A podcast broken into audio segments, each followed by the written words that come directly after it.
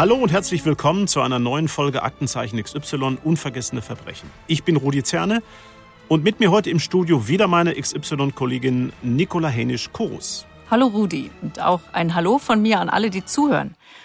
Worum es heute geht, wirst du ja gleich erzählen, aber eins wollte ich dich vorher noch fragen. Du bist ja selber Sportler gewesen, hauptberuflich auf dem Eis, aber bist du eigentlich auch ein Läufer, beziehungsweise gehst du auch mal joggen? Blöde Antwort. Äh, wer rastet, der rostet. Aber es ist ja wirklich so. Also ich versuche schon, mich noch immer fit zu halten und mich zu bewegen. Da gehört Joggen einfach dazu. Ich wohne im Hessischen. Da ist der Spessart vor Ort und da haben wir ein unglaubliches Angebot an Waldwegen. Mhm. Das habe ich auch. Also ich äh, wohne ja auch auf dem Land südlich von München. Und äh, bis vor ein paar Jahren war ich auch joggen, musste ich dann aber leider aus gesundheitlichen Gründen lassen. Ich habe es aber wahnsinnig gern gemacht, auch weil man da den Kopf so schön frei kriegt. Wir haben ja auch schöne Strecken vor der Tür, also Waldwege und äh, auch Felder und da macht es schon auch Spaß. Aber ganz so einfach war es dann bei mir nicht, weil dieses im Wald laufen alleine oder auch durch diese reinen Feldgebiete, das habe ich nicht so gern gemacht, auch tagsüber im Hellen nicht. Ähm, klingt vielleicht irgendwie ein bisschen paranoid, aber naja, du weißt ja, das eine oder andere XY-Drehbuch ist einem da noch im Kopf geblieben und ähm, ich bin da jedenfalls eher ängstlich. Kann ich gut nachvollziehen. Ähm, meiner Frau geht es da ganz genauso. Die äh, sagt dann auch immer, vielleicht auch ein wenig durch XY geprägt, äh, bin da nicht ganz so gerne allein unterwegs in dem Wald. Der Fall, über den wir heute sprechen wollen, und deshalb hast du es ja sicher auch schon gerade angesprochen, betrifft in Teilen genau dieses Thema. Da wird eine Joggerin Opfer eines schweren Verbrechens und das am helllichten Tag in einem Waldstück nicht weit von der deutsch-französischen Grenze. Eine ganz brutale Tat, ein Mord ohne Vorwarnung, der die Menschen in der Gegend rund um den Kaiserstuhl ziemlich erschüttert hat. Bei uns im Studio haben wir heute wieder einen Gast, jemanden, der diesen Fall bestens kennt, Kriminalhauptkommissar Walter Roth. Er war viele Jahre Pressesprecher im Polizeipräsidium Freiburg und sehr nah dran an den Ermittlungen zu unserem heutigen Fall. Hallo, Herr Roth. Hallo und herzlichen Dank für die Einladung. Herr Roth, schön, dass Sie da sind. Sie sind ja inzwischen pensioniert, waren aber, wie gesagt, lange Zeit Pressesprecher bei der Polizei. Jetzt die Frage, wie kamen Sie zu diesem Job und wie unterscheidet sich Ihre Arbeit von der Ihrer Kolleginnen und Kollegen?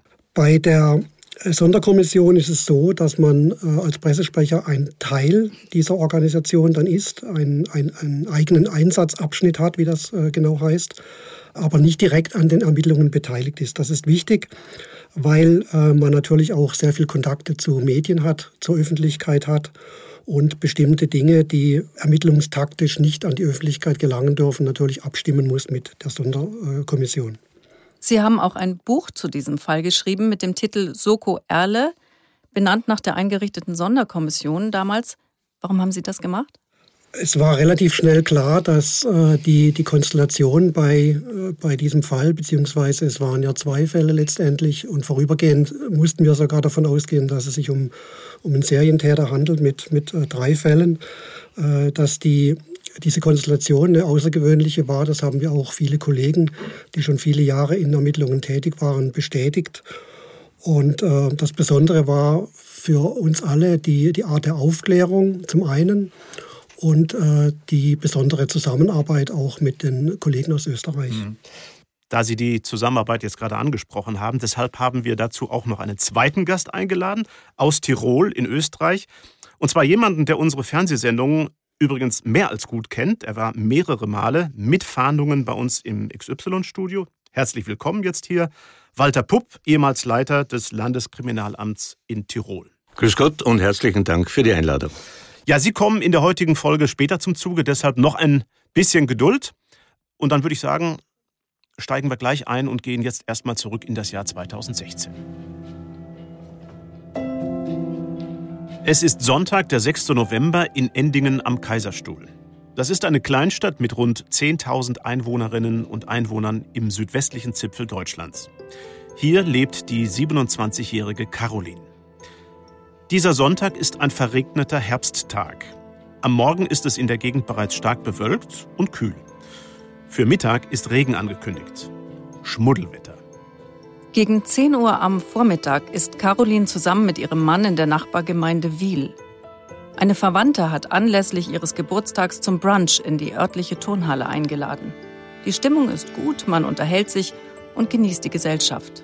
Gegen 12.30 Uhr isst Caroline dort noch etwas zu Mittag.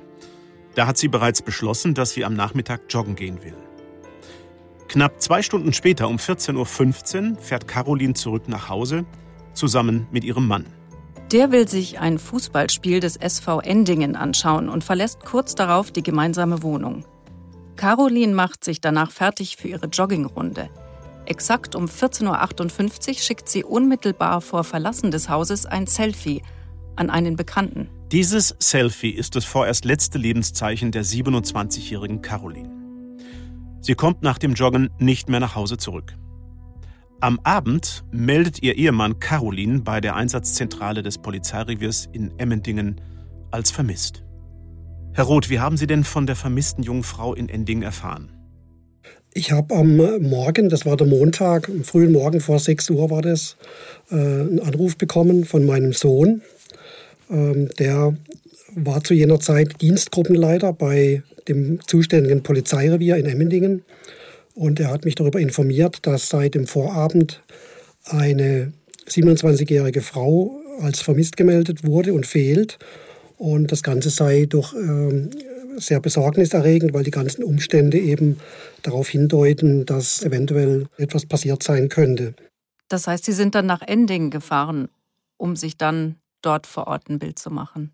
Ja, ich bin direkt nach Endingen gefahren, von zu Hause aus über, über äh, das Präsidium.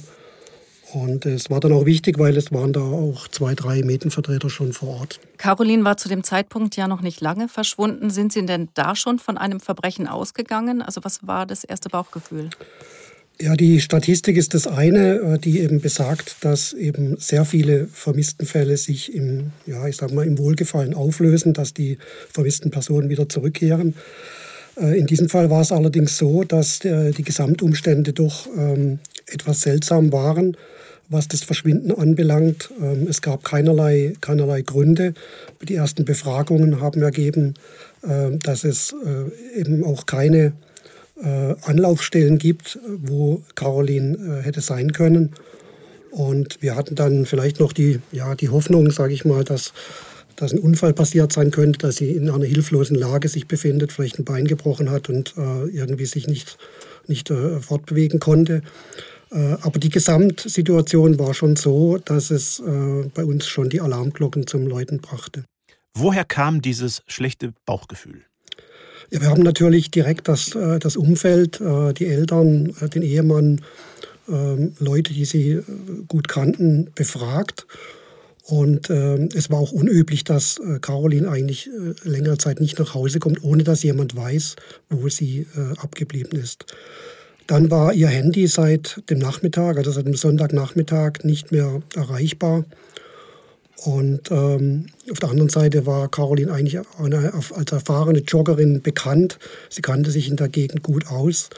Ähm, also das Ganze passte nicht zu ihrem Verschwinden. Mhm.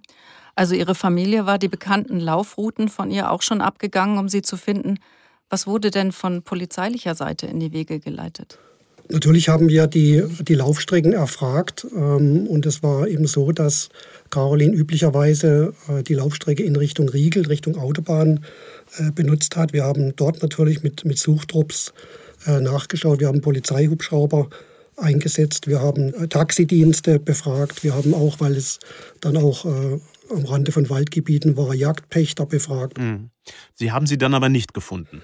Leider nein. Also Caroline blieb äh, trotz aller Maßnahmen äh, den ganzen Montag über verschwunden. Wir haben dann in den darauffolgenden Tagen auch die Suche noch weiter intensiviert. Wir haben äh, mit sehr viel Personal, mit der Bereitschaftspolizei äh, die, die ganze äh, Gegend dort abgesucht, aber es brachte zunächst mal keinen Erfolg. Mhm. Das heißt, die junge Frau blieb dann also mehrere Tage vermisst. Wie ging es denn ihrer Familie bzw. ihrem Ehemann? Wurden die irgendwie betreut? Wir hatten natürlich Kontakt, ähm, dauerhaft Kontakt. Äh, wichtig war auch, dass wenn es in irgendeiner Form ein Lebenszeichen gibt äh, an die Familie, dass wir das auch erfahren und umgekehrt auch. Also wir hatten in dieser Zeit äh, natürlich ein enges, äh, einen, einen, engen Kontakt zur Familie. Wir haben auch, ähm, was durchaus üblich ist, eine, einen konkreten Ansprechpartner der Familie zur Verfügung gestellt. Und wie haben die Leute in der Umgebung bzw. die Anwohner reagiert? Also anfangs natürlich ähm, hat man Notiz genommen, da war die Beunruhigung noch nicht so groß. Allerdings, ähm, als dann der Montag verstrichen war, da war doch eine, eine große Betroffenheit da, weil die äh, ja, Endingen ist eine, eine, relativ kleine Stadt, man kennt sich. Äh, Caroline war auch äh, bekannt im Ort, sie war äh, beliebt und äh, man, man hat sich da schon Sorgen gemacht, wo sie abgeblieben sein könnte. Man hat sich gefragt, was, was kann denn passiert sein. Daraus hat sich auch dann eine Initiative auch gebildet, zum Beispiel äh, privater Natur über den Sportverein, die äh, Suchtrupps versucht haben zu organisieren, was natürlich nicht in unserem Sinne war, weil unsere Suchmaßnahmen natürlich viel professioneller geplant waren und es wäre natürlich die Gefahr bestanden, dass da irgendwelche wichtigen Spuren dadurch äh, zerstört oder, oder beeinträchtigt werden könnten. Ähm, hinzu kam natürlich noch, dass durch, ja, somit im Laufe des Montags schon sich überregionale Medien für den Fall, für den vermissten Fall interessiert haben und auch in, in Endingen direkt aufgeschlagen sind. Und äh, das hat natürlich dann auch den, den, äh, den Druck, sage ich mal, erhöht, ähm, möglichst bald etwas über den Aufenthaltsort zu erfahren. Mhm. Also der Druck auf die Polizei stieg an. Äh, was haben Sie denn in den drei Tagen nach Carolins Verschwinden überhaupt schon ermitteln können? Also wir haben neben der, der Absuche äh, der bekannten Laufstrecken natürlich auch die Mobilfunkdaten überprüft. Wir haben nach möglichen Zeugen gesucht und wir haben, was äh, in solchen Fällen natürlich wichtig ist, das Umfeld der Vermissten befragt, um einfach noch mehr hm. Erkenntnisse mhm. über, über ihre Gepflogenheiten zu erhalten. Ist denn dabei irgendwas rausgekommen? Wir haben natürlich ähm, die meisten Leute, die wir angetroffen haben, kannten äh, die Vermisste. Wir haben auch mit zwei, zum Beispiel mit zwei Zeuginnen sprechen können, die äh, Caroline am Sonntagnachmittag noch nach 15 Uhr gesehen haben. Sie ist ja kurz oder gegen 15 Uhr losgejoggt und in der Nähe ihrer Wohnung befindet sich die, die Stadthalle von Endingen. Und beide äh, kennen Caroline persönlich und haben deswegen sicher sagen können, dass sie dort auf jeden Fall gegen diese Uhrzeit vorbeikam. Dann äh, sehr interessant war natürlich auch, dass sich jemand gemeldet hat, der in den Weinbergen einen Schrei gehört haben will.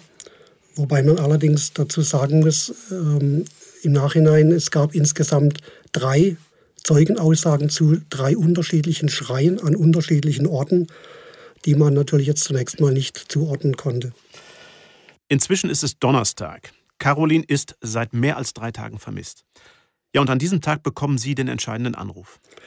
Wir hatten an diesem Tag äh, verschiedene Suchmaßnahmen an Weihern organisiert. Unter anderem äh, stand ich mit einer größeren Gruppe von Medienvertretern an einem kleinen Weiher.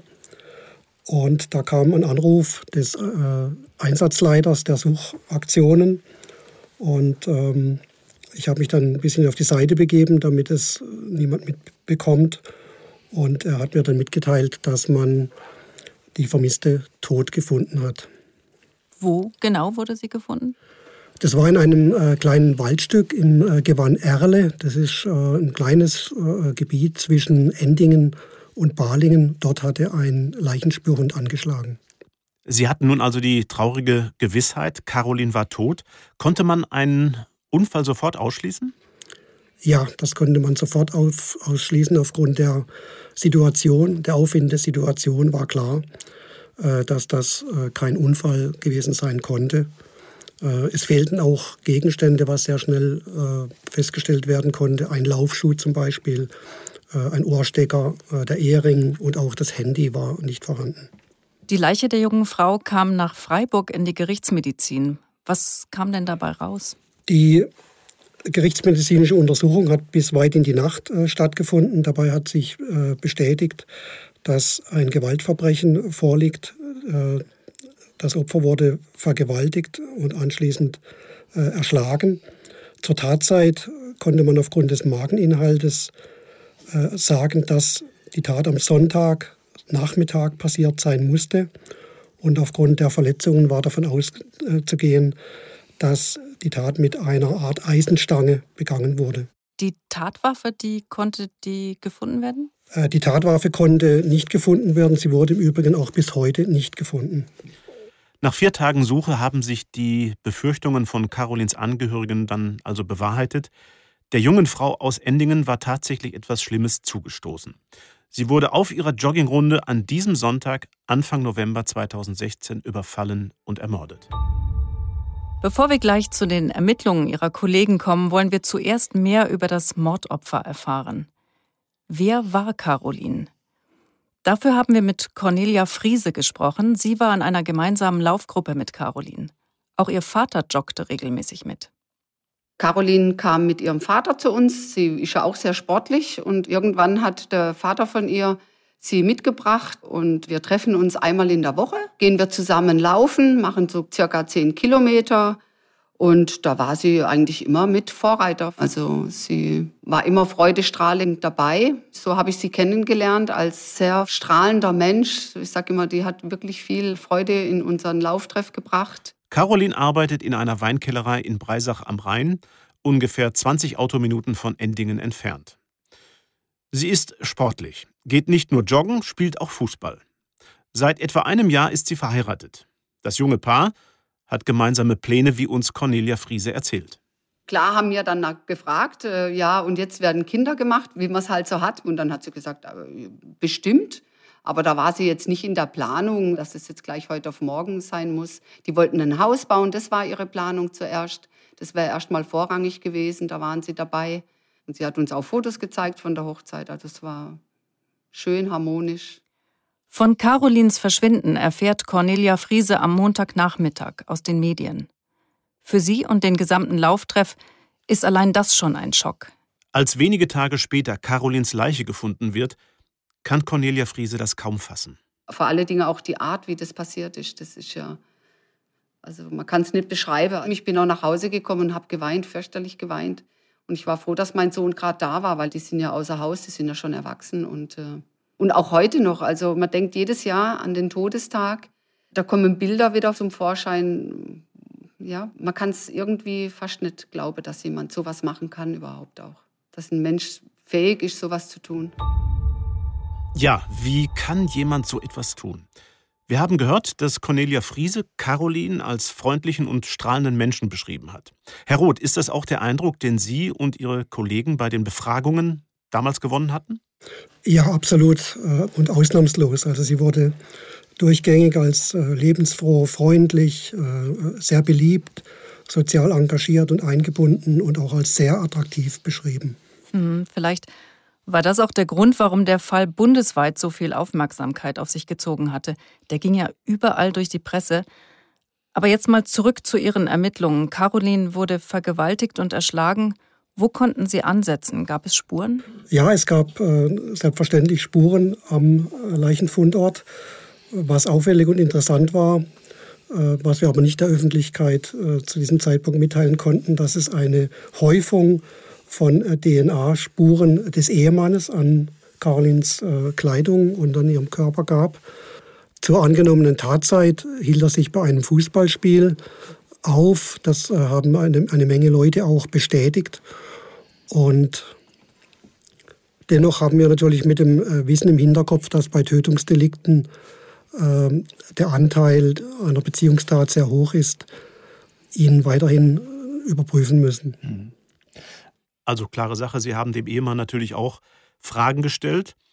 Als Polizei ist es ja auch Ihre Aufgabe, solchen Fragen intensiv nachzugehen. Aber auch klar, dass Ihre Ermittlungen in diese Richtung für den Ehemann wahnsinnig belastend gewesen sein müssen.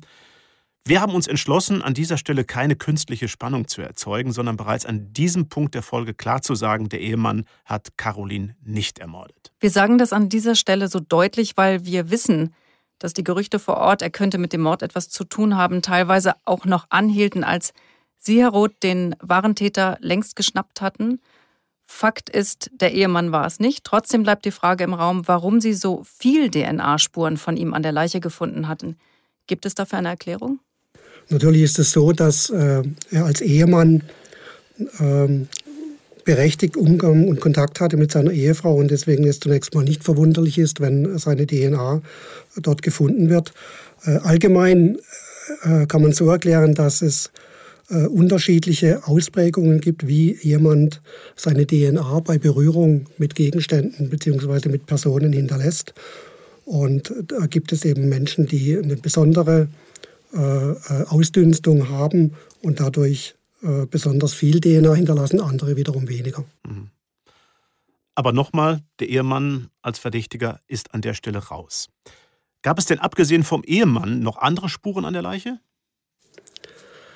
Ja, wir hatten natürlich noch eine ganz interessante Spur, äh, auch damals nicht geeignet, äh, es der Öffentlichkeit mitzuteilen, weil es natürlich den Täter in, im Prinzip gewarnt hätte. Wir hatten an einer wirklich äh, tatrelevanten äh, Stelle am, am, Körper des Opfers eine Fragmentspur, also kein vollständiges DNA-Profil, äh, von, der man, von dem man ausgehen konnte, dass es vom Täter stammt. Wir haben diese Spur äh, nicht vergleichen können mit äh, den Datenbanken, weil es, wie gesagt, nur ein Fragment war und für einen Abgleich mit äh, unbekannt gegen, gegen Datenbank nicht geeignet war. Hm.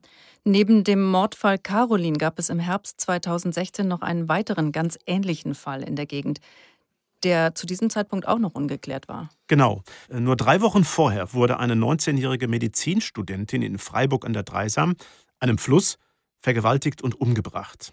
Die beiden Tatorte liegen nur 30 Kilometer voneinander entfernt. Da lag doch die Vermutung nahe, dass die beiden Fälle miteinander in Verbindung standen, oder? Das war natürlich auch bei uns und bei den Experten die, die erste Reaktion, dass diese beiden Taten zusammenhängen. Viele dachten auch, dass es kaum ein Zufall sein kann.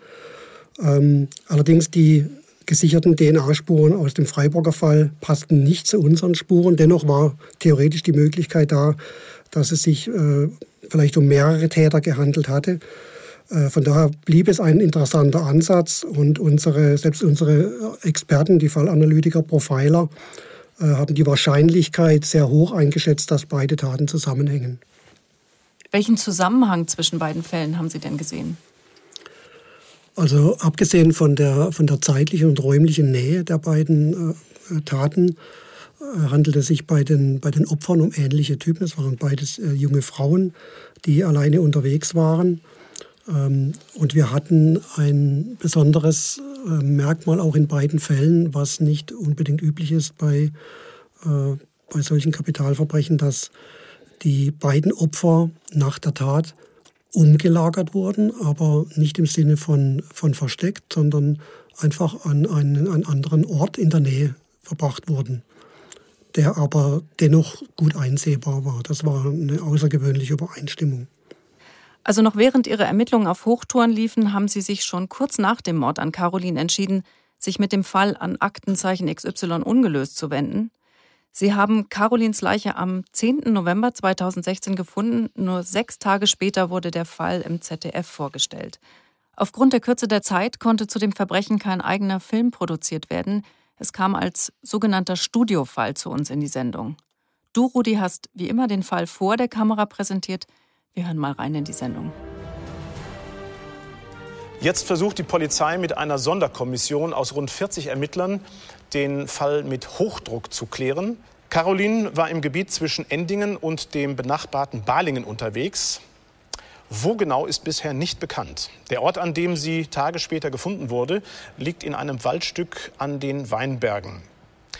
Wer hat Caroline am Sonntag, den 6. November, in den Weinbergen auf einem der möglichen Verbindungswege zwischen Endingen und Balingen gesehen. Wer hat sonstige verdächtige Personen oder auch Fahrzeuge gesehen? Herr Roth, warum haben Sie sich mit dem Fall so früh an Aktenzeichen XY ungelöst gewandt? Und welche Hinweise haben Sie nach der Sendung bekommen? Ja, zum einen wollten wir natürlich nichts unversucht lassen. Ähm, wir wollten auch nicht äh, unnötig Zeit verstreichen lassen, in der Hoffnung, dass eben äh, viele Menschen sich noch an etwas Wichtiges erinnern können. Dann natürlich, äh, die Sendung hat eine, eine andere Reichweite, wenn wir über die örtlichen Medien einen Aufruf starten. Und äh, es war so, dass äh, doch einige Hinweise eingingen, aber letztlich war kein entscheidender Hinweis dabei. Mhm. Unabhängig davon hatten wir bis zu diesem Zeitpunkt den Hinweis einer, einer Zeugin, die auf einen schwarzen SUV hingewiesen hatte. Dieser schwarze SUV wird später noch wichtig werden.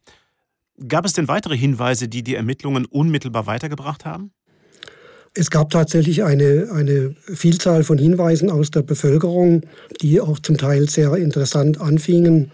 Ähm, zum Beispiel eine Person hatte sich gemeldet äh, aus Nordrhein-Westfalen, die angeblich zur relevanten Zeit Caroline gesehen hat und angeblich sei ihr auch ein, ein Mann gefolgt. Das war natürlich für uns hochinteressant, weil wir zu diesem Zeitpunkt schon in etwa das Bewegungsbild erstellt hatten, wer war unterwegs, wer war dort zu Fuß unterwegs, welche Fahrzeuge hat man gesehen. Und jetzt kommt äh, plötzlich ein Hinweis, dass jemand im Prinzip eine noch unbekannte Person gesehen hatte. Äh, wir sind dann diesem Hinweis nachgegangen. Der führte uns per Hubschrauber nach Nordrhein-Westfalen. Und wir haben dort diese Person befragt. Und es war eine ja, sehr skurrile Geschichte. Im Endeffekt hatte die Person alles frei erfunden. Sie war zum Zeitpunkt der Tat überhaupt nicht in Endingen, sondern hatte alles im Prinzip frei erfunden. Bei der Bevölkerung rund um den Kaiserstuhl muss die Nervosität oder vielleicht sogar auch Angst ziemlich groß gewesen sein. Immerhin lief da offenkundig ein äh, Mörder frei rum, nicht? Die, äh, die Verunsicherung war, war sehr groß, sie war auch spürbar. Ich hatte damals ja mein, mein Büro direkt in Endingen und war auch dann hin wieder mal unterwegs. Und äh, die Frage war, war eben durch die Nähe zu, zu Freiburg, äh, ist da tatsächlich jemand unterwegs, der diese beiden Taten begangen hat? Und wenn nicht, dann wäre ja die Folgerung gewesen, dass, dass zwei Mörder sich irgendwo in der Gegend äh, aufhalten. Ähm, das hat zum Teil auch für, äh, ja, für, für skurrile Begebenheiten geführt. Es kam zum Beispiel äh, der Hinweis, dass sich äh, in der Nähe des Rheins eine Joggerin äh, bewegt und ein Fahrradfahrer, schwarz gekleidet, ihr in einigem Abstand folgen würde. Natürlich sind wir dieser, äh, diesem Hinweis nachgegangen. Wir haben tatsächlich auch diese, diese Joggerin äh, angetroffen, angehalten und dieser unbekannte Fahrradfahrer, der war auch noch in der Nähe, der kam dann überraschenderweise auch hinzu zu den Kollegen und hat sich dann als ihr fürsorglicher Ehemann entpuppt, der seine Frau aufgrund der ganzen Situation in der jener Zeit nicht alleine joggen lassen wollte. Also da, wie Sie gesagt haben, kursierten viele skurrile Dinge zu der Zeit und man kann sich diese Verunsicherung vor Ort ja auch gut vorstellen. Anfang Dezember gab es dann Neuigkeiten aus Freiburg. Der sogenannte Dreisammord war aufgeklärt. Die Ermittlungen hatten ergeben, dass ein Geflüchteter aus Afghanistan die junge Medizinstudentin in Freiburg vergewaltigt und ermordet hatte. Was bedeutete das für die weiteren Ermittlungen? Wir hatten natürlich auch die Hoffnung, dass damit auch unser Fall aufgeklärt sein könnte. Allerdings stellte sich schon bei der Überprüfung des Alibis heraus, dass es da äh, keine Übereinstimmung gab. Es gab dann auch natürlich aufgrund unserer vorhandenen Teil-DNA-Spur, die wir hatten, äh, die Möglichkeit, direkt einen Vergleich anzustellen, aber es, äh, dieser Vergleich war negativ. Es gab trotz der Profiler-Einschätzung keinen Zusammenhang zwischen den beiden Fällen. Es mussten also zwei verschiedene Täter gewesen sein. Die Soko Erle kam also mit ihren Ermittlungen erstmal nicht weiter. Wir machen nun einen kleinen Sprung in den Januar 2017. Der Mord an Caroline ist inzwischen über zwei Monate her. Jetzt ergibt sich nämlich ein Zusammenhang mit einem weiteren Mord an einer jungen Frau. Der geschah aber nicht in Südbaden, sondern deutlich weiter südöstlich, in Österreich, genauer gesagt in Kufstein an der deutsch-österreichischen Grenze. Dort wurde im Januar 2014, also knapp drei Jahre vor dem Mord an Caroline, die 20-jährige französische Austauschstudentin Lucille vergewaltigt und getötet. Und das ist der Moment, in dem Sie jetzt ins Spiel kommen, Walter Pupp, Sie waren nämlich 2014 Leiter des Landeskriminalamts Tirol und haben die Ermittlungen im Fall der jungen Austauschstudentin Lucille geleitet. Äh, das ist richtig. Das Landeskriminalamt Tirol hat damals die Fallbearbeitung übernommen. Bei uns ist es so, dass es in den Landeskriminalämtern einen Ermittlungsbereich Leib-Leben gibt, der also Tötungsdelikte äh, bearbeitet. Äh, daher arbeiten wir eher nicht mit Sonderkommissionen, sondern in den Landeskriminalämtern mit diesem Ermittlungsbereich, dem also von anderen Bereichen zugearbeitet wird. Sie waren seinerzeit auf die Kollegen der Soko Erle zugekommen, weil Sie einen möglichen Zusammenhang zwischen den Fällen vermutet hatten. Wie kamen Sie darauf? Äh, die Taten liegen doch weder räumlich noch zeitlich irgendwie nah beieinander? Äh, das ist richtig. Äh, zeitlich liegen also drei Jahre dazwischen. Wenn man sich den Mord in Kufstein anschaut, dann ist es jedenfalls von der Opferauswahl und von der Tatbegehung her so, dass man mit hoher Wahrscheinlichkeit davon ausgehen konnte, dass es sich um einen sehr gefährlichen Täter handelt und ein, um einen Täter, der äh, das vielleicht nochmals macht oder schon gemacht hat. Das belastet natürlich, das liegt also schwer auf der Seele eines Ermittlers und so haben wir uns in den in der Folgezeit nach 2014 mehrere Fälle angesehen, auch im benachbarten Ausland und sind so zweimal nach Mitteldeutschland gefahren, wo es einen ähnlichen Fall gegeben hat, also Tötungsdelikt zum Nachteil einer jungen Frau, haben dort unseren Fall präsentiert, haben mit den Kollegen kooperiert.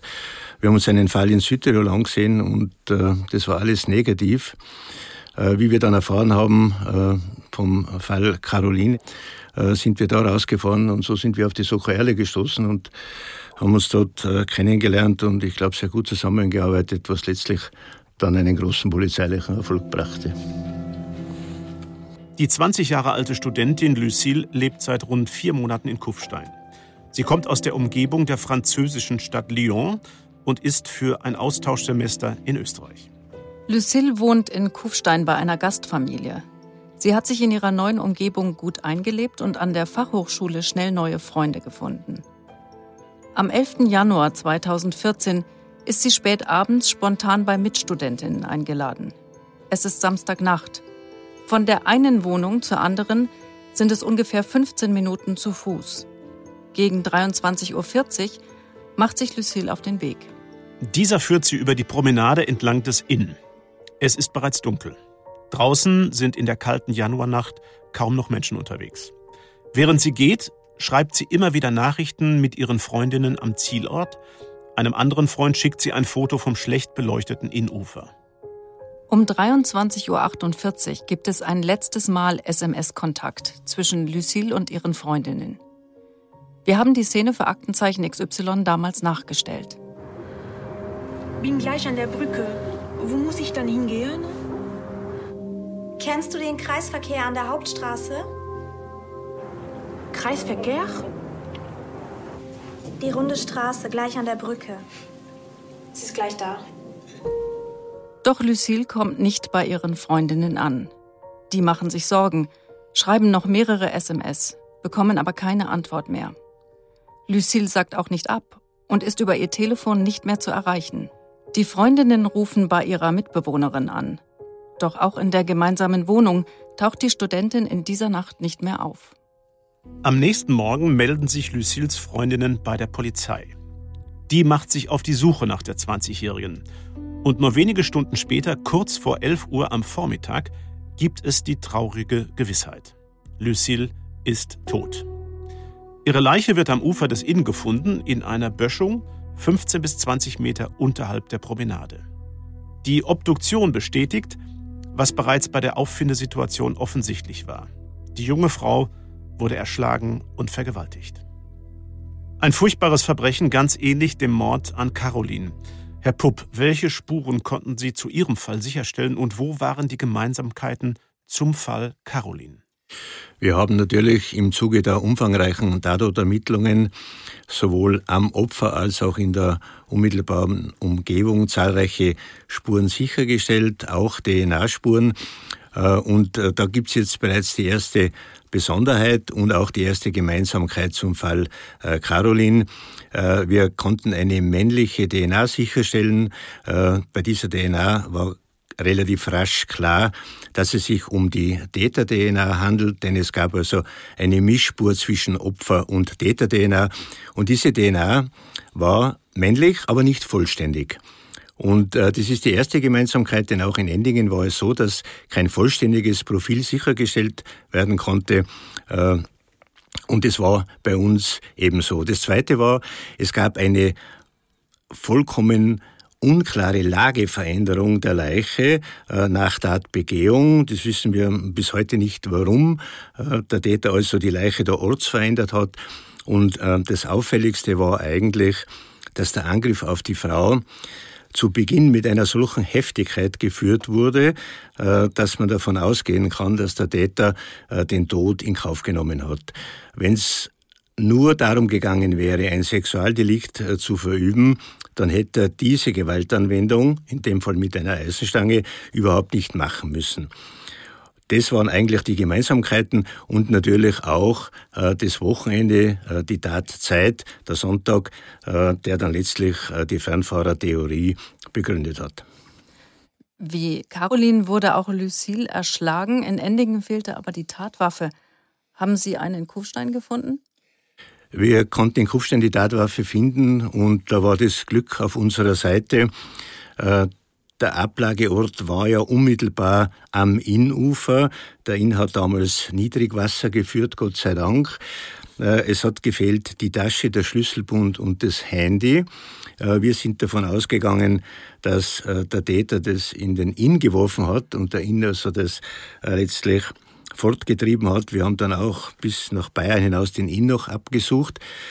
Aber nachdem er keine Waffe kein Tatbegehungswerkzeug vor Ort war, äh, haben wir angenommen, dass er das vielleicht auch in den Inn geworfen hat.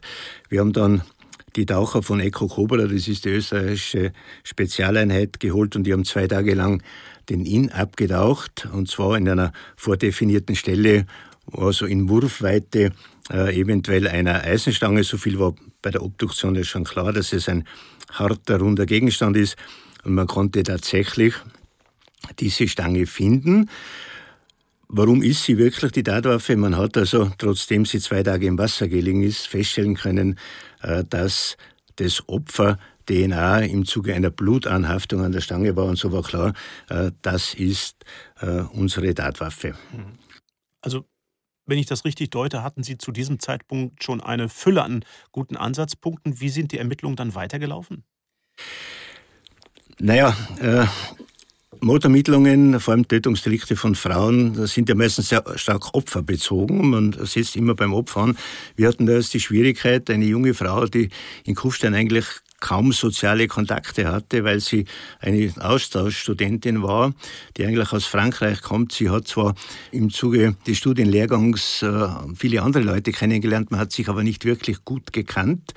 Sie hatte keinen Freund in Kufstein, es war also offensichtlich keine Beziehungsgeschichte und wir hatten nur einen Zeugen, der eine Aussage machen konnte und zwar gibt es in der Nähe des Tatortes einen Kreisverkehr und der Zeuge ist mit dem Auto in der Nacht auf diesen Kreisverkehr zugefahren und hat einen Mann gesehen, der offensichtlich von dieser Promenade zu dieser vermutlichen Tatzeit noch oder um Mitternacht dort gesehen wurde.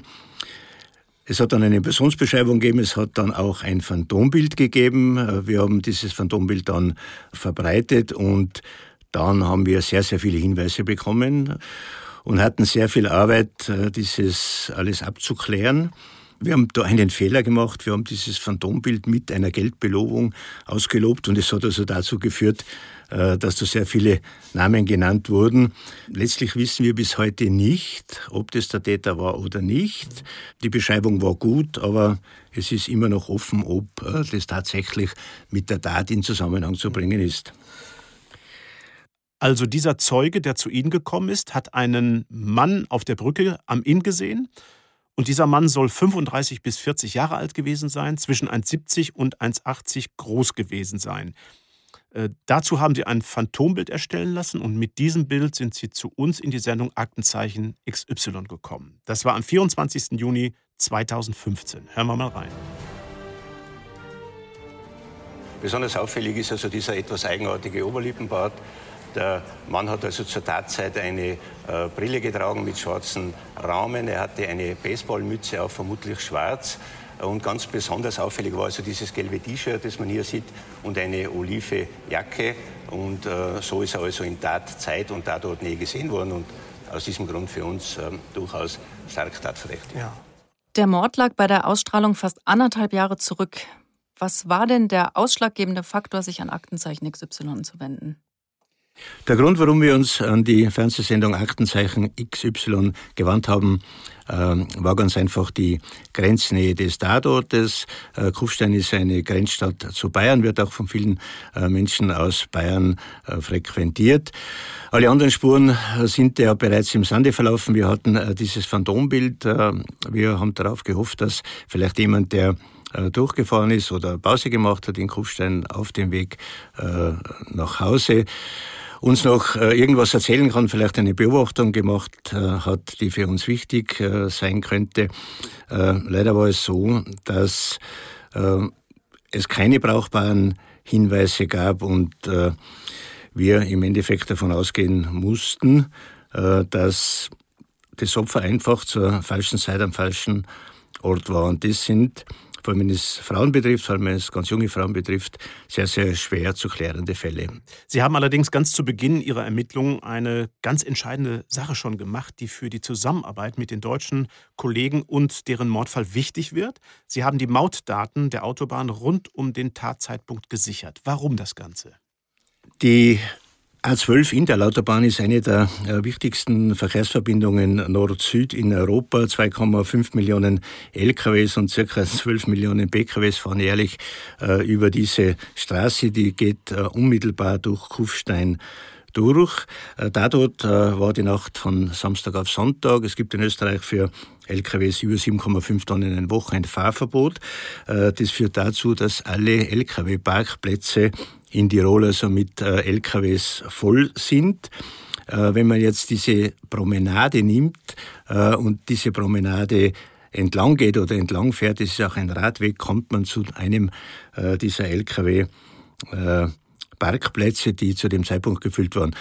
Wir haben das einfach prophylaktisch gemacht. Wir sind ja Gott sei Dank in der Lage, im Gegensatz zu Deutschland, dass wir diese Daten äh, tatsächlich auch für kriminalpolizeiliche Zwecke verwenden dürfen.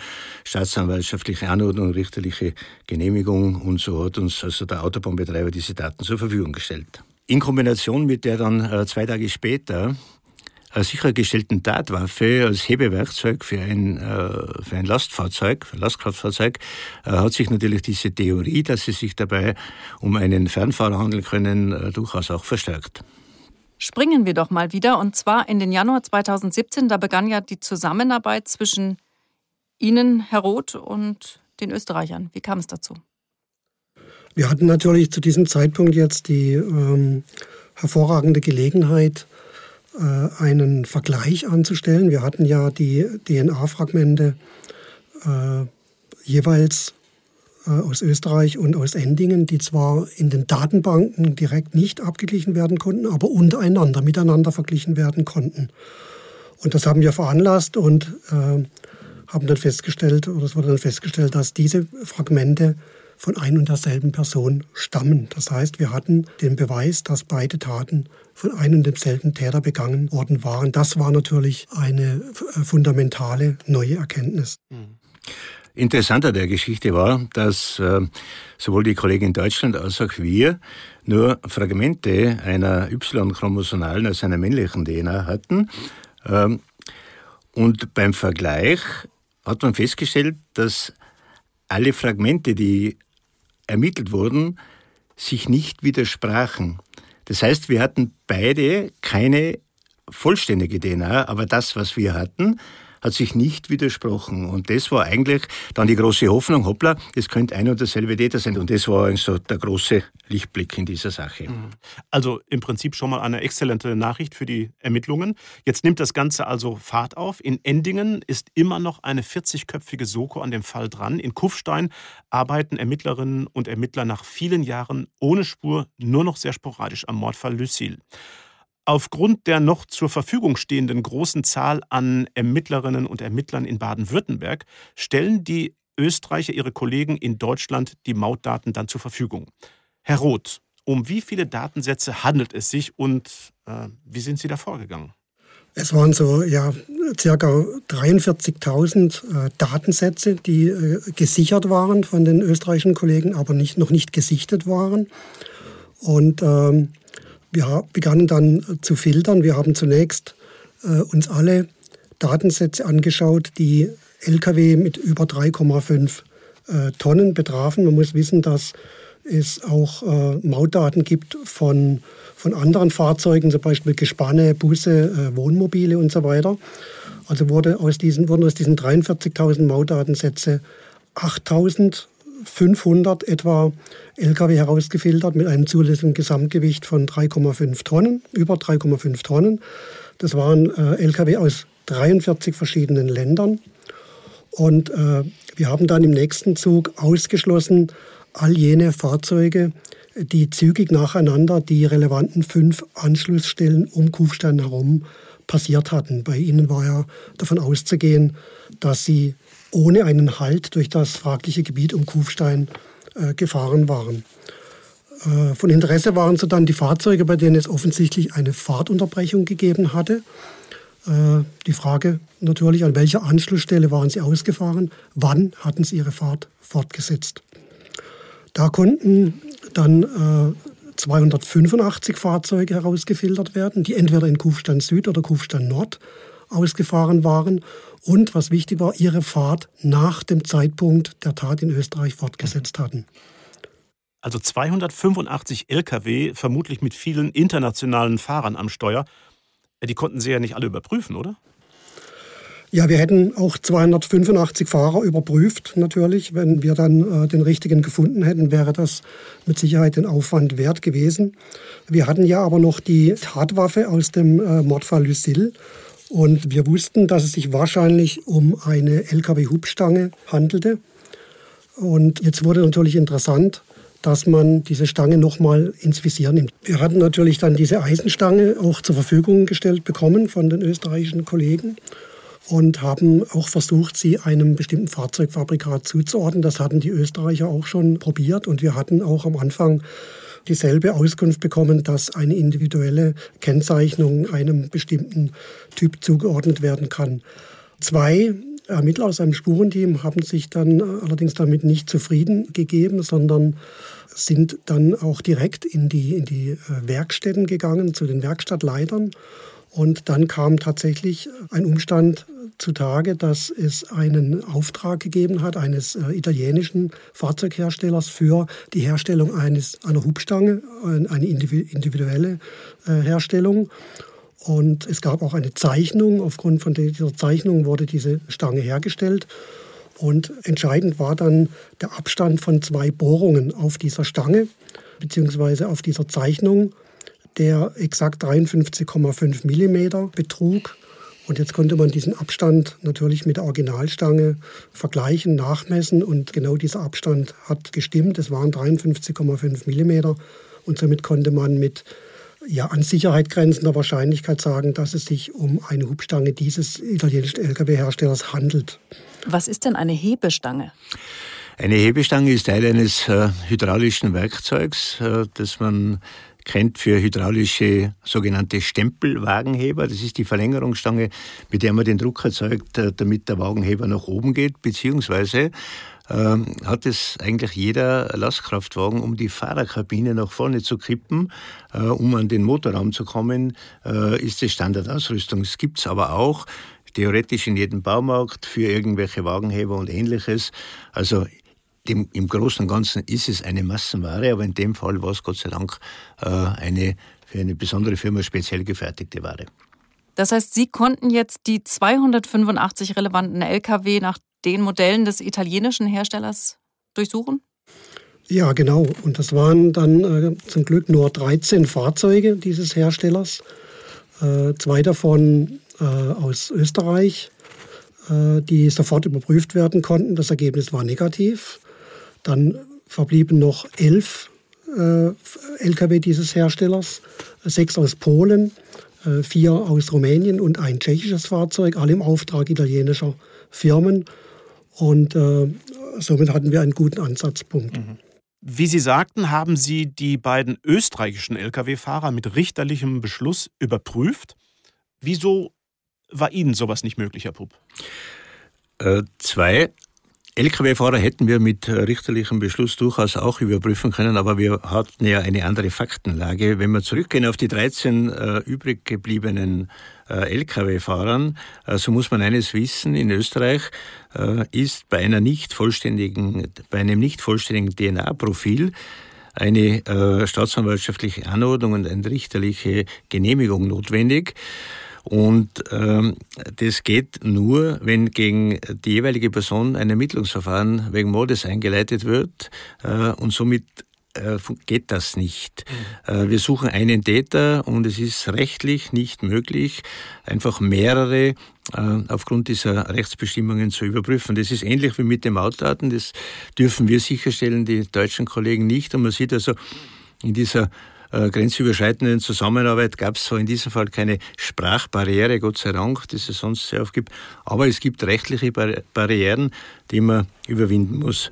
Äh, wir hätten ohnehin damals 2014 nicht nur 13 LKWs, weil äh, das Faktum äh, Zuordnung der Eisenstange war ja nicht möglich. Wir hätten ja Hunderte überprüfen müssen und das äh, ist ganz einfach rechtlich nicht möglich. Es ist gegen den Grundsatz äh, der Verhältnismäßigkeit und äh, also nicht von Erfolg gekrönt. Das heißt, Sie brauchen eigentlich ganz konkret jemanden, gegen den sich der Verdacht richtet dann? In diesem Fall schon, weil die DNA nicht datenbankfähig ist. Wäre die DNA in der internationalen Datenbank speicherbar gewesen, hätte sie vollständig sein müssen. Dann hätte man Abgleich machen können. Äh, hätte aber auch nichts gebraucht, weil wir wissen heute, dass äh, das DNA-Profil nicht gespeichert war. Mhm. Somit sind wir im Individualabgleich. Das ist eben eine äh, erhöhte rechtliche Hürde und es geht in, ist in diesem Fall nicht gegangen. Jetzt nochmal zu Ihnen, Herr Roth. Status quo zu diesem Zeitpunkt.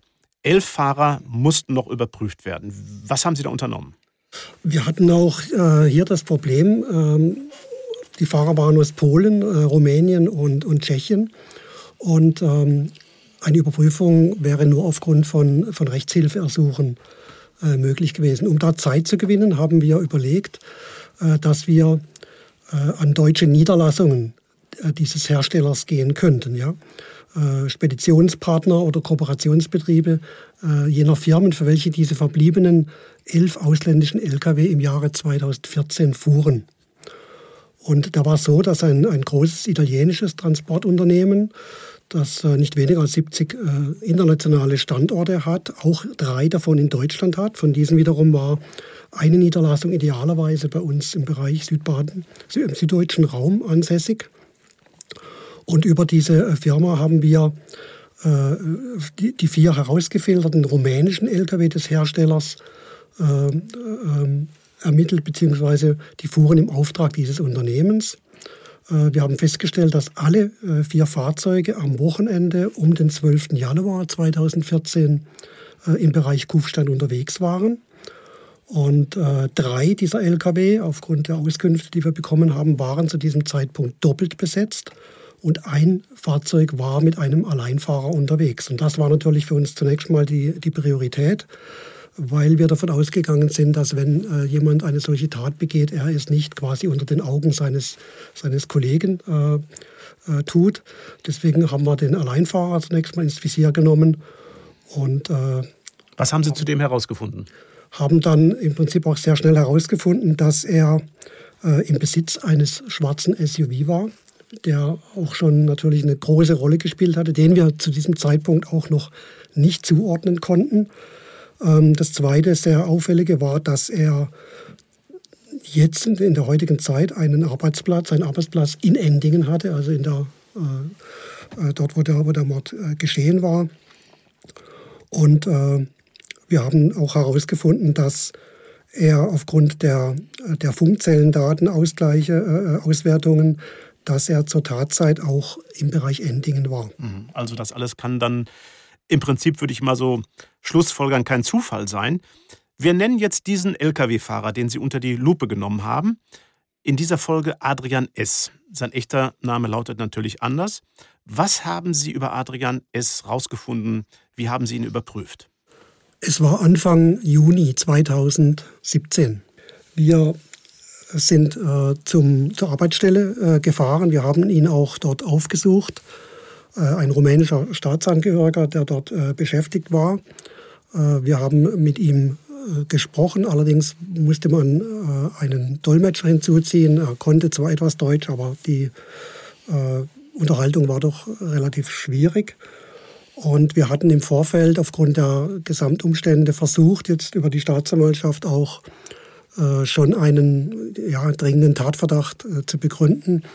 Ähm, es war etwas schwierig, weil dann einfach zunächst mal dieser Abgleich äh, gemacht werden musste äh, zwischen den Spuren, die wir hatten aus Österreich und aus Endingen mit seiner DNA.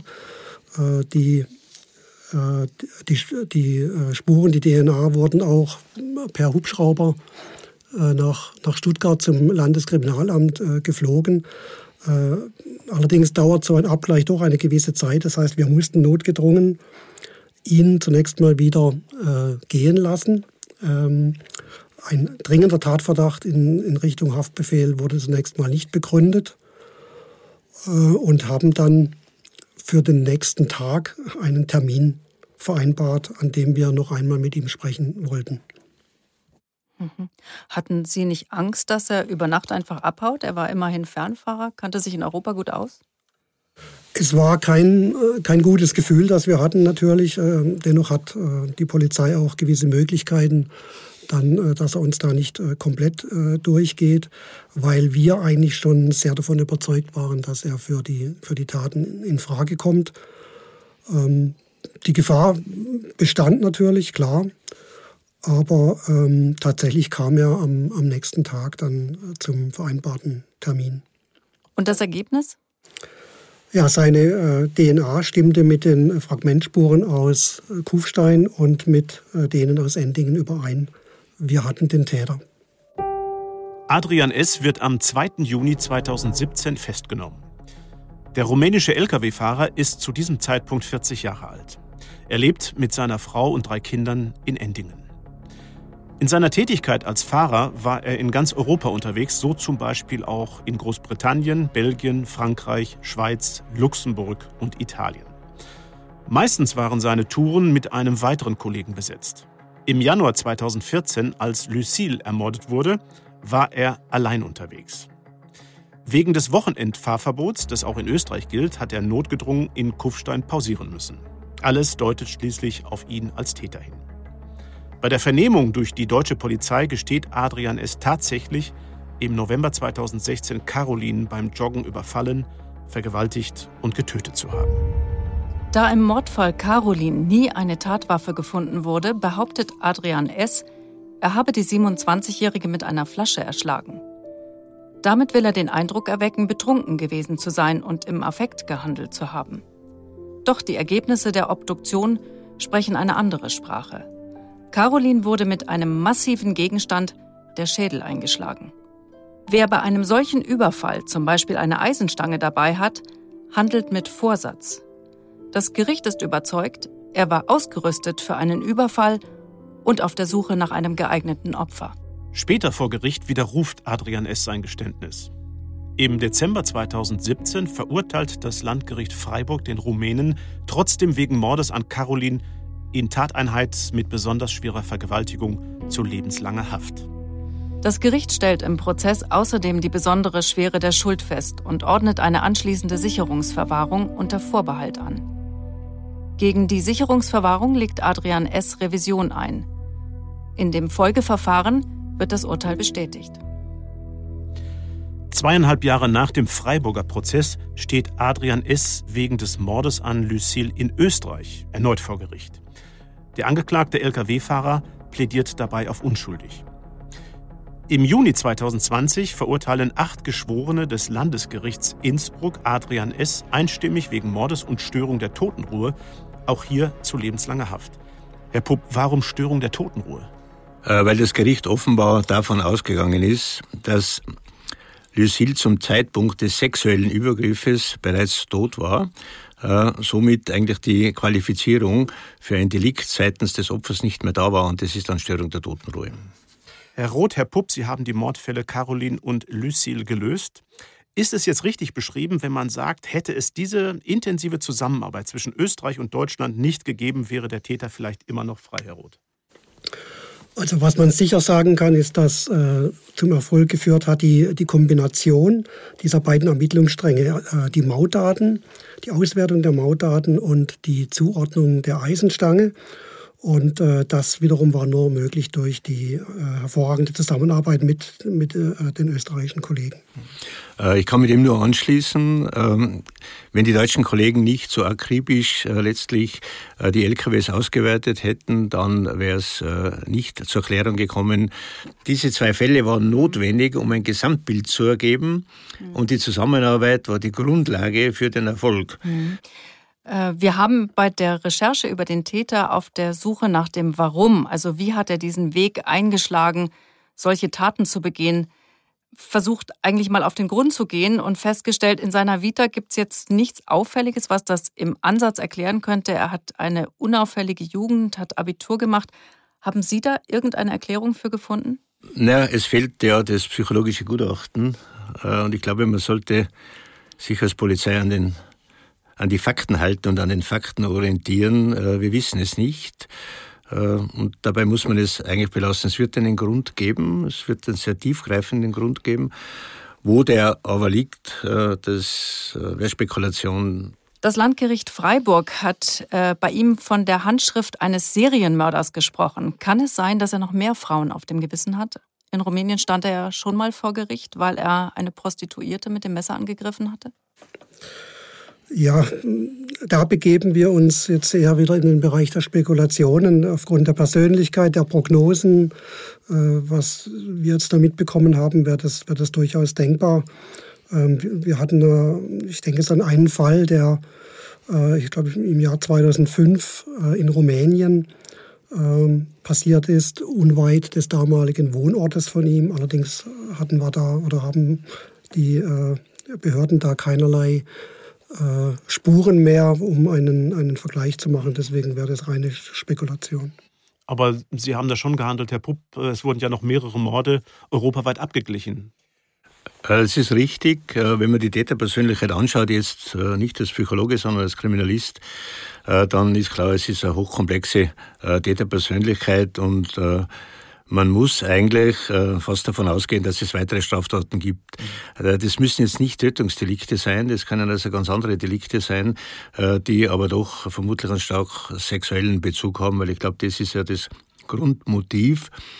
Äh, es gibt inzwischen in Europa gute Programme, die auch eingespeist werden von den Polizeibehörden. Nun, in Osteuropa gibt es da sicherlich noch Nachholbedarf. Äh, vermutlich äh, gibt es einige Delikte, die noch im Dunkeln liegen. Eine scheint aber schon klar zu sein, äh, wenn wir ihm nicht das Handwerk gelegt hätten, hätte er das weitergemacht. Äh, davon bin ich überzeugt und darum, glaube ich, sind wir beide froh, dass das so äh, ein Ende gefunden hat. Ja, da waren wahrscheinlich viele erleichtert. Wie haben denn die Menschen in Kufstein und Endingen auf die Klärung des Falls reagiert? Herr Pupp, vielleicht Sie noch mal. Der Fall ist natürlich nach wie vor äh, präsent in äh, Kufstein. Es gibt ja die Stadt wird ja sogar besungen im bekannten Kufsteiner Lied äh, und stellt sich da als äh, lebensfrohe Alpenstadt und dann passiert sowas.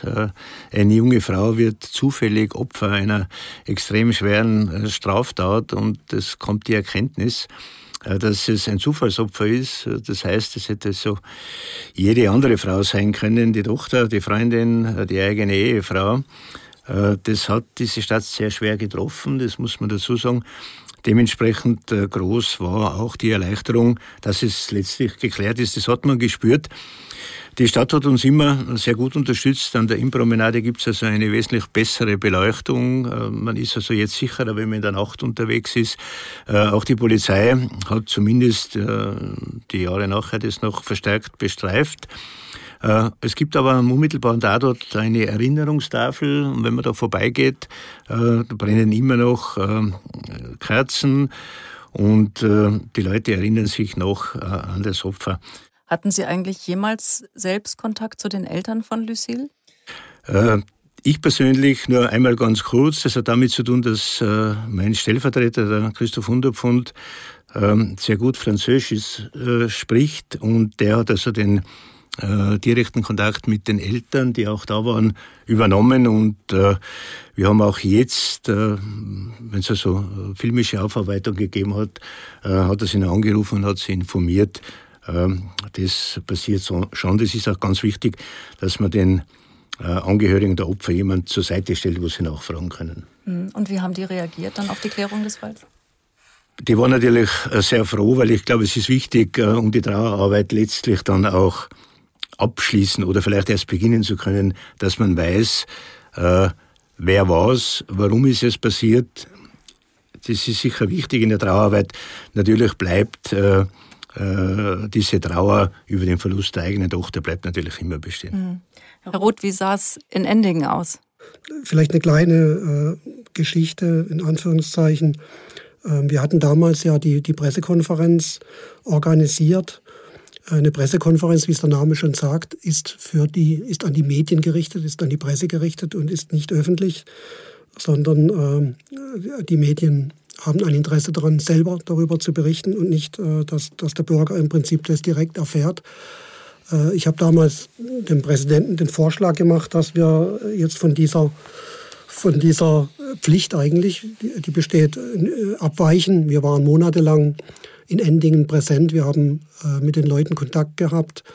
Und äh, es war mir wichtig, dass diese entscheidende Auskunft, ja, dass wir den, dass wir den, den dringend Tatverdächtigen gefasst haben, dass die Leute das auch von uns erfahren, die wir ja dort eh direkt waren. Und er war dann einverstanden und wir haben dann tatsächlich äh, die, die Bevölkerung zugelassen, nicht eingeladen, aber zugelassen. Und das hat sich natürlich schnell rumgesprochen. Es war dann eine für mich wirklich denkwürdige Pressekonferenz. Äh, die, das Podium war besetzt, professionell, so wie immer. Die Medien waren da und es waren sehr, sehr viele Endinger Bürger da. Und äh, da waren alle Emotionen dabei. Und als die Veranstaltung vorbei war, äh, habe ich noch kurz ja, ein paar organisatorische Dinge bekannt gegeben. Und dann war der Teil eigentlich beendet. Und dann stand einer auf von den, von den Bürgern und fing an zu ganz leise zu applaudieren und dann sofort hat sich das fortgesetzt nebendran und dann plötzlich standen alle auf und haben applaudiert. Und selbst wenn ich heute darüber rede, bekomme ich da noch eine, eine Gänsehaut, weil das wirklich äh, dokumentiert hat, wie, wie sehr damals auch Bürger und Polizei zusammengerückt sind. Der Mörder von Caroline und Lucille war gefasst und die ganz akute Angst vor diesem Mann gebannt. Trotzdem hat sich bei vielen Menschen im Raum Emmendingen, Endingen und Breisach etwas an dem grundsätzlichen Sicherheitsgefühl verändert, wie uns Cornelia Friese aus der Laufgruppe von Caroline erzählt hat. Als dann natürlich rauskam, wer das war, dann waren wir natürlich alle froh, dass das aufgeklärt war. Aber vergessen ist das bis heute nicht. Also das geht leider nicht aus dem Kopf raus. Also ich gehe bis heute nicht mehr alleine im Wald laufen. Viele unserer Lauffrauen trauen sich auch nicht mehr allein durch den Rheinwald, was man vorher eher mal gemacht hat. Zum Beispiel im Rheinwald bei uns. Da herrscht viel Touristenverkehr auch. Ganz viele LKWs, die parken im Rheinwald. Ja, die stehen da und übernachten da. Da geht man ganz anders vorbei weil man weiß ja, wer der Mörder war, was er gemacht hat. Und das sitzt tief in den Knochen. Und dann guckt man, dass man da schnell dran vorbeikommt und schaut mindestens zehnmal zurück. Also so geht's mir auf jeden Fall. Den Lauftreff in der Gegend um den Kaiserstuhl gibt es immer noch. In der Gruppe denken sie regelmäßig an Caroline und ihr freudestrahlendes Lächeln, erzählt Cornelia Friese. Wir gehen manchmal zusammen auf den Friedhof und legen auch da was hin. Also vergessen ist es nicht und auch nicht abgehakt. Und sie wird immer ein Teil von unserem Lauftreff sein. Sie ist ja mit auf Fotos auch, auf Laufevents mit dabei. Und wir hoffen, dass man das irgendwann, ich glaube, vergessen kann man sowas gar nicht. Dass die Unbeschwertheit wieder ein bisschen kommt. Wir freuen uns trotzdem, wenn wir zusammenlaufen. Und wir hoffen, dass, dass es nie wieder passiert. Ja, es bleiben einfach brutale Taten an zwei jungen Frauen, die sicher unwiderrufliche Narben verursacht haben. Umso wichtiger, dass die Ermittler zumindest den Täter überführen konnten. Damit verabschieden wir uns, bedanken uns bei Cornelia Friese für ihre Eindrücke und insbesondere ein großer Dank an Sie beide, Walter Roth, Walter Pupp, dass Sie nochmal Ihre Erinnerungen zu den Ermittlungen und auch Ihre Gedanken mit uns geteilt haben. Sehr gerne. Auch von meiner Seite sehr gerne und danke. Ja, ein besonderer Dank auch dem Autor dieser Folge, Jonas Wengert. Das war's, bis zum nächsten Mal. Auf Wiederhören. Ja, tschüss und bis bald auch von mir. Alle weiteren Informationen zu diesem Fall findet ihr in den Show Notes. Und bleibt sicher. Aktenzeichen XY Unvergessene Verbrechen ist eine Produktion der Securitel in Kooperation mit Bumfilm im Auftrag des ZDF.